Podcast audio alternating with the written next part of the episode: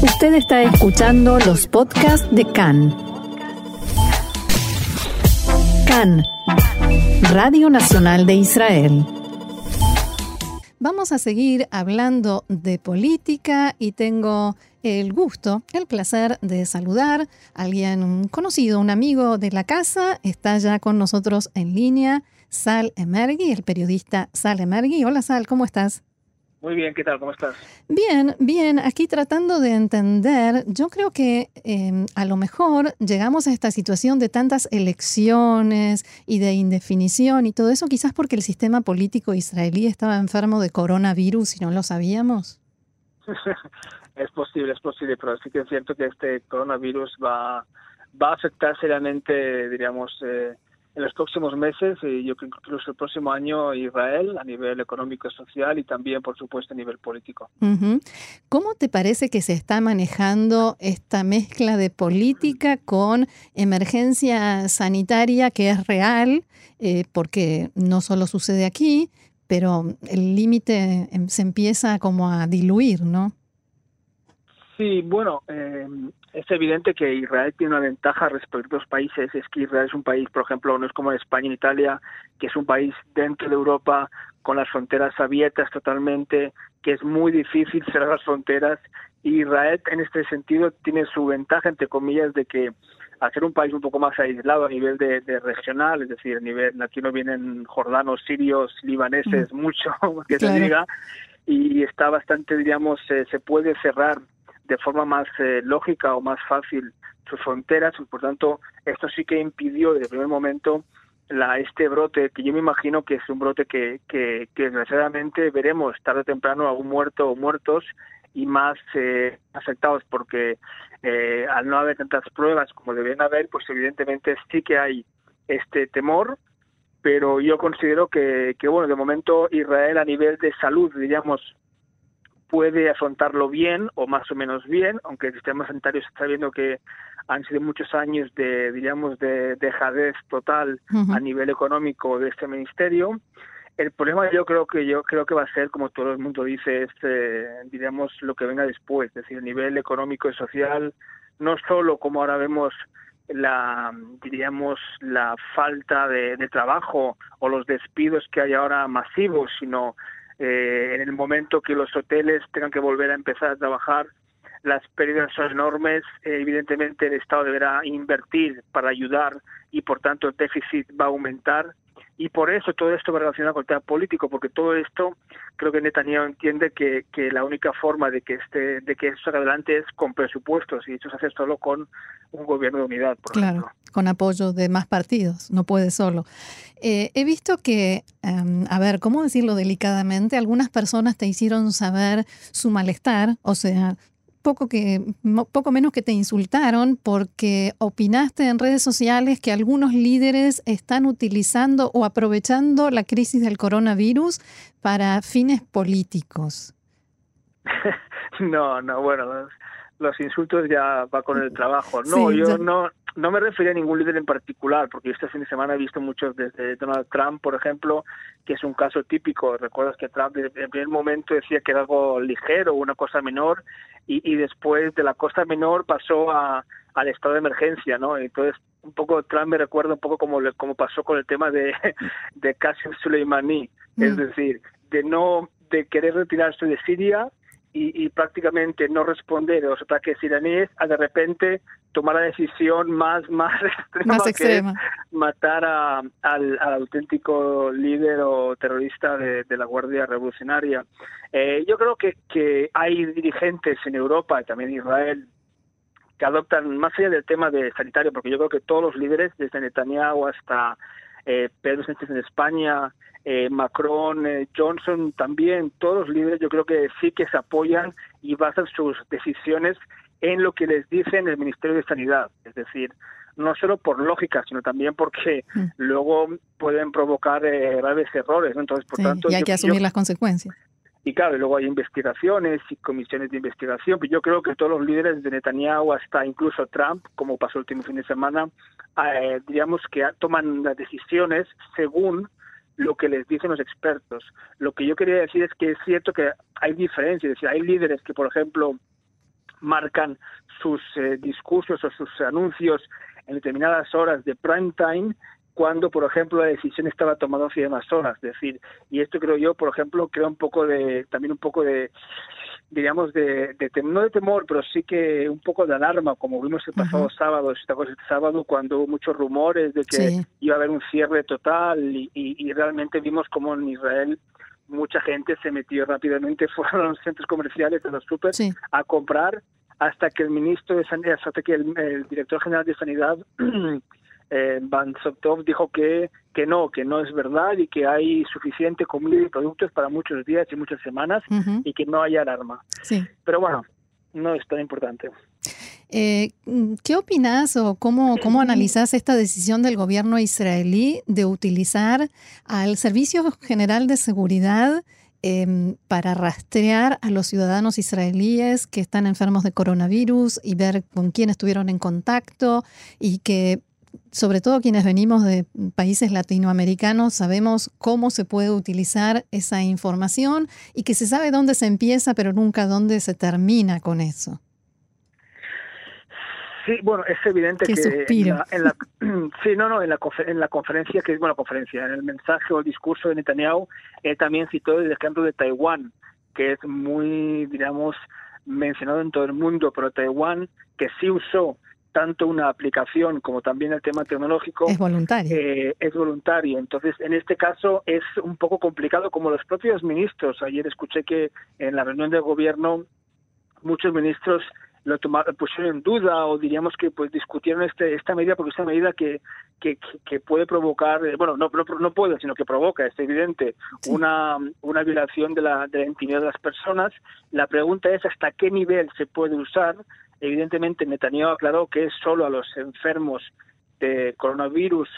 La pregunta es si hay que pedirles permiso o no, y la pregunta, o diríamos, creo que todo fue un poco junto porque esto se unió a la decisión del ministro de Justicia, Ojana, del estado de emergencia y la posible eh, el plazamiento, el juicio de Entonces, claro, la oposición lo utilizó como, diríamos, todo junto como una forma de que, de que Netanyahu o el gobierno eh, toma medidas, diríamos, contra la democracia. Yo no estoy de acuerdo. Yo creo, considero que, que cada, cada tema, cada medida tiene su, diríamos, su justificación o su, o no justificación, pero tiene, diríamos, va por separado. Y el tema de la, de la tecnología es un tema bastante delicado porque es, es realmente introducir el Shabak, que es el servicio de seguridad interno que siempre se ocupa de temas de antiterroristas y básicamente actúa en Cisjordania o en, lo, en, en la ribera occidental y en Gaza para evitar atentados, pues usar este, este cuerpo y no la policía usar este cuerpo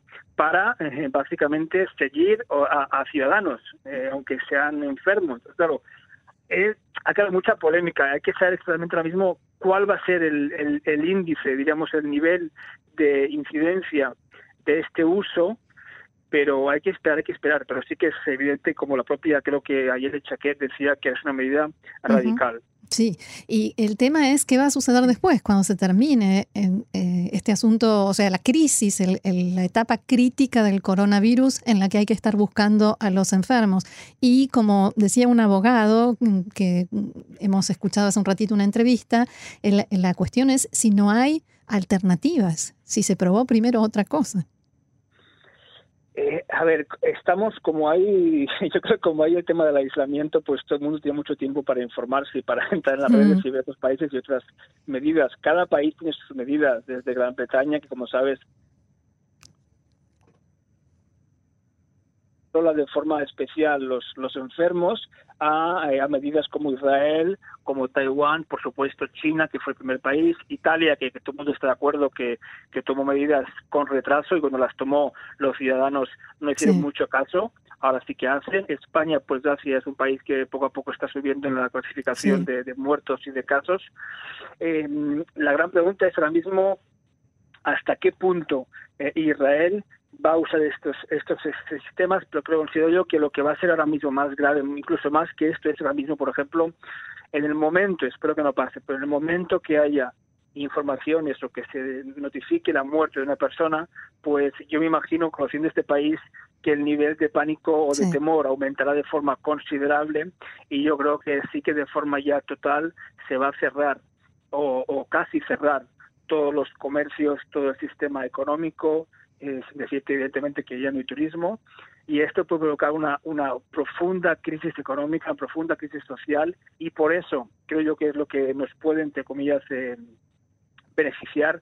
La única cosa que puede, digamos, ahora mismo unir a Gantz y Netanyahu es este virus. Es decir, no considero ninguna cosa natural, parlamentaria, política que tenga la fuerza que tiene este virus para hacerles ver que ahora mismo unas cuartas elecciones sería una locura total, más allá de que si sigue la tendencia es físicamente, como decía Riblen, imposible. Es decir, ahora mismo es imposible. Si no puedes reunirte más de 10 personas, evidentemente no puedes ahora mismo hacer unas elecciones donde hay 5 millones eh, o casi 6 millones de electores. No los une el amor, sino el espanto, dijo alguien antes que yo, ¿no? Sí, sí, sí, sí, exacto, exacto. Pero bueno, aún incluso, incluso, incluso el coronavirus no ha conseguido eh, que Netanyahu y Gantz se sienten, diríamos, a, limpiar un poco toda la, enorme hostilidad y desconfianza entre ambos. Anoche, como sabes, la reunión con el presidente que no fue muy bien como para parecer y que y que finalmente yo creo que si me preguntas a mí yo creo a lo mejor es mi, mi esperanza pero yo creo que sí, que finalmente habrá una especie de, de gobierno de, de, pacto no sé eso te iba a preguntar precisamente ¿Qué crees que va a pasar a mm. partir de ahora? Hay dos opciones sobre la mesa, digamos. Por un lado está este llamado al gobierno de emergencia, de unidad, para enfrentar el coronavirus. Al mismo tiempo, Gantz tiene eh, las cartas que necesita para formar un gobierno en minoría, que es lo que venía tratando de hacer. Eh, ¿Qué te parece que va a pasar? Hay varias opciones. La primera opción es, como tú dices, Gantz ha recibido eh, este lunes el encargo para formar gobierno. Tiene ahora mismo 61 diputados a favor. Esto, evidentemente, no es 61 porque hay que tener en cuenta que dos diputados del Partido Azul y Blanco no van a apoyar, seguramente, un gobierno con la lista conjunta. Ni Orly Levy. Hay la, Sí, pero Orly Levy ya es 62, 61. La ah, pregunta es, yo creo que seguramente hay la posibilidad que, que algunos ya están diciendo, que yo considero muy, muy improbable, y es que eh, al final tanto los dos diputados, eh, Joas del Comasur, dimitan como diputados y los que entren en su lugar sí que vayan a votar a favor. Pero yo considero que que este esta digamos cooperación o diálogo con los partidos árabes, los cuatro partidos árabes de la lista conjunta, es más bien una forma de presionar de Gantz sobre Netanyahu para formar un gobierno. Por tanto, si este gobierno minoritario no, no sale como parece, porque no hay, no hay mayoría, las opciones que quedan es o elecciones, que no creo. La otra opción es cuando Gantz fracase, si fracasa en su intento, Netanyahu consigue un gobierno de 61 diputados con Orly Levy y a lo mejor eh, dos más, que también es muy difícil porque ahora mismo no veo a nadie del Partido Azul y Blanco.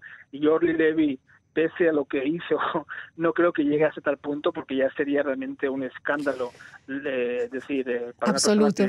es decir, es un escándalo. Así que como tú dices, quedan dos opciones, que dentro de la dentro del pacto de Netanyahu y Gantz queda la, la opción una, que es la que Netanyahu prefiere, creo yo, que es la, una, un gobierno de emergencia en el que se sumen casi de forma simbólica Gantz y Ashkenazi, por ejemplo, sean ministros y durante seis meses de esta crisis de coronavirus el gobierno es un gobierno de emergencia y cuando acabe este periodo de emergencia, pues se volverá otra vez al punto de partida actual. Y la segunda opción, y es la que yo creo que la que busca que Gantz y también Rivlin, y también en el Likud, es un gobierno de unidad entre los dos partidos con eh, un acuerdo de rotación de dos años cada uno, empezando por Netanyahu. En este caso, Gantz también rompería otra promesa, que es la representación con Netanyahu por el tema del juicio, pero ahora mismo a Gantz todo lo que le conviene es gobernar o con Netanyahu o sin Netanyahu, pero en ningún caso elecciones y tampoco al país. Y yo creo que Netanyahu también es consciente que ante lo que está vecino ahora mismo con el coronavirus, creo que eh, a él, a nivel político, y al país le conviene ahora mismo un gobierno para, como decíamos antes, todo tipo de medidas de presupuestos, todo tipo, por ejemplo, el tema de los eh, eh, consejos de, locales en todas las ciudades. Sí, medidas de emergencia. Eh, exacto. Eh, a mí me da la sensación de que Benny Gantz, como decías, tiene que gobernar o gobernar y lo que está tratando de hacer también es de establecer, mm, digamos, tomar más posiciones de fuerza, de poder dentro de la Knesset. El presidente de la Knesset, algunas comisiones para impedir la ley francesa y otras leyes que se dice, porque en realidad hasta ahora no sucedió eso, que el primer ministro Netanyahu querría promulgar para evitar este juicio. Y entonces, con ese flanco cubierto, Gantz podría entrar en un gobierno. ¿Qué te parece? Mi teoría. las leyes, dices tú las leyes, ¿no? Sí, sí. O sea, que está tratando de, poner un pie en las comisiones eh, parlamentarias clave eh, para no permitir que esas leyes eh, pasen. Hombre, hay un hecho que es objetivo y es que independientemente del gobierno se forma o se forma, ahora mismo hay mayoría contra Netanyahu en el Parlamento, que es uh diputados, claro. porque también eh, Levy está a favor, por ejemplo, de algunos tipos de leyes, no está a favor del gobierno minoritario. Y yo considero que sí, que Gantz se está intentando, en primer lugar, por un lado, con estas leyes, diríamos, eh, aplicar un poco, entre comillas, de músculo, porque, como decía, no sé quién decía en, la televisión israelí, eh, a Netanyahu solo, solo, diríamos, se le puede negociar o se negocia de una posición de fuerza. Es decir, cuando tienes la, la, amenaza, por ejemplo, la amenaza de la ley esta de que una persona que sea imputada no puede formar gobierno. Entonces, esto, esto le puede afectar a Netanyahu, no ahora, sino en las próximas elecciones y por tanto es una es un digamos como tú dices es algo importante una amenaza importante para que Netanyahu pueda un poco flexibilizar su posición en la formación de gobierno porque la otra medida que es la de cambiar a la de cambiar a Julie Edelstein es realmente una cosa totalmente democrática, que hay mayoría de Parlamento. Eh, la gran pregunta es si se si tiene que hacer hoy precisamente con todo el lío que hay o no, eso ya es una discusión importante, pero yo creo que Netanyahu sabe que, que, es un tema menor en comparación con la ley esta, la ley francesa o la ley esta de, de contra un primer ministro, que es una ley personal. En ese sentido, yo considero que finalmente estas leyes a lo mejor avanzan, a lo mejor no. Estaríamos, yo creo que asistiendo, por un lado, a una carrera de negociaciones, por otro, a unas acusaciones mutuas terribles en las redes sociales y al mismo tiempo en el Parlamento también en las leyes a favor o en contra, todo tipo de pulsos y todo tipo de trucos o de formas para acelerar o, retrasar. Y, todo esto junto en, los próximos, las próximas tres semanas, mientras el país está paralizado por el tema del virus. Te lo voy a decir en español. Dios nos pille confesados. Sí, y no hemos hablado además de una cosa que digamos lo, lo, que lo que más entre comillas, puede eh, perjudicar o perjudica, o ya se ha perjudicado este año en Netanyahu, es por supuesto a Víctor Lieberman. Es decir, a Víctor Lieberman. Aquí lo tenía como siguiente pregunta. Exacto, tiene en su, en su cabeza solo un objetivo y es sacarlo que Netanyahu, sacarlo de Balfour y por tanto el Lieberman ha hecho de, ser, diríamos, un, un miembro normal y, importante del bloque derechista religioso jaredí hace un año, a ser hoy un más Gans, que Gans. Es decir, ahora mismo eh, te fijas en las leyes, te fijas quién es el primero que impone las leyes. Yo creo que, que si Gans tiene más interés ahora mismo en gobernar con o sin Bibi, pero gobernar, Lieberman tiene más interés ahora mismo en que, da igual que gobierno, incluso, eh, como he dicho, no quiere estar en el gobierno, pero sí que Netanyahu, diríamos que un poco que, que, vaya para atrás, y hace unas horas Lieberman, en el mismo momento que Gantz recibió el encargo de formar gobierno, y tras las nuevas acusaciones del Likud contra Gantz, Lieberman ha tuiteado diciendo que está claro que Netanyahu eh, solo quiere nuevas elecciones y quiere aprovecharse del tema del coronavirus para fines políticos. Es decir, el mensaje de Lieberman es muy duro y también el mensaje de Yalón es muy, muy duro, incluso más que el de la PID. Lo que, lo que provoca también cierta, diríamos, eh, se puede decir que, que, que, Netanyahu ha conseguido que, que personas de, que se odiaban, porque Lieberman y, y, la lista árabe en, el, en la misma constelación era inimaginable. Sí, sí. Netanyahu tiene la ventaja de que tiene un bloque homogéneo. Como sabes, ahora mismo Gantz ha llamado a los tres líderes, a Bennett, a Litzman y Derry, para reunirse con ellos y los tres han dicho que no, que, que, no se reúne con él porque están, diríamos, con firma están en el lado de Netanyahu y por tanto ellos dicen que la negociación va a ser solo con el líder del Likud, que es quien representa todo, el, bloque. de derecha y religioso, ultrarreligioso, y por tanto, eh, la gran también pregunta que hemos hablado, Rosana, es si es un gobierno de unidad, es solo azul y blanco o el bloque. con todos, porque si todo el mundo al final cumple lo que, lo que dice, va a ser un gobierno de 120 diputados. Así es. 120 ministros. Bueno, muy bien, Sal. Eh, te agradezco muchísimo. Sabes que tenemos ahora que desocupar un poquitito antes el estudio para que pueda ser higienizado como corresponde, ah, en consideración con nuestros compañeros que vienen después. Así que eh, vamos. En mi, época, no había esto. Mm, No. bueno, cuando quieras puedes volver. No, no, tampoco, había coronavirus. es verdad, es verdad. Al menos no sabíamos. Bueno, muchísimas gracias, Sale Mergui, por este valioso aporte y será hasta la próxima. Vale, chao, chao. Bye, shalom.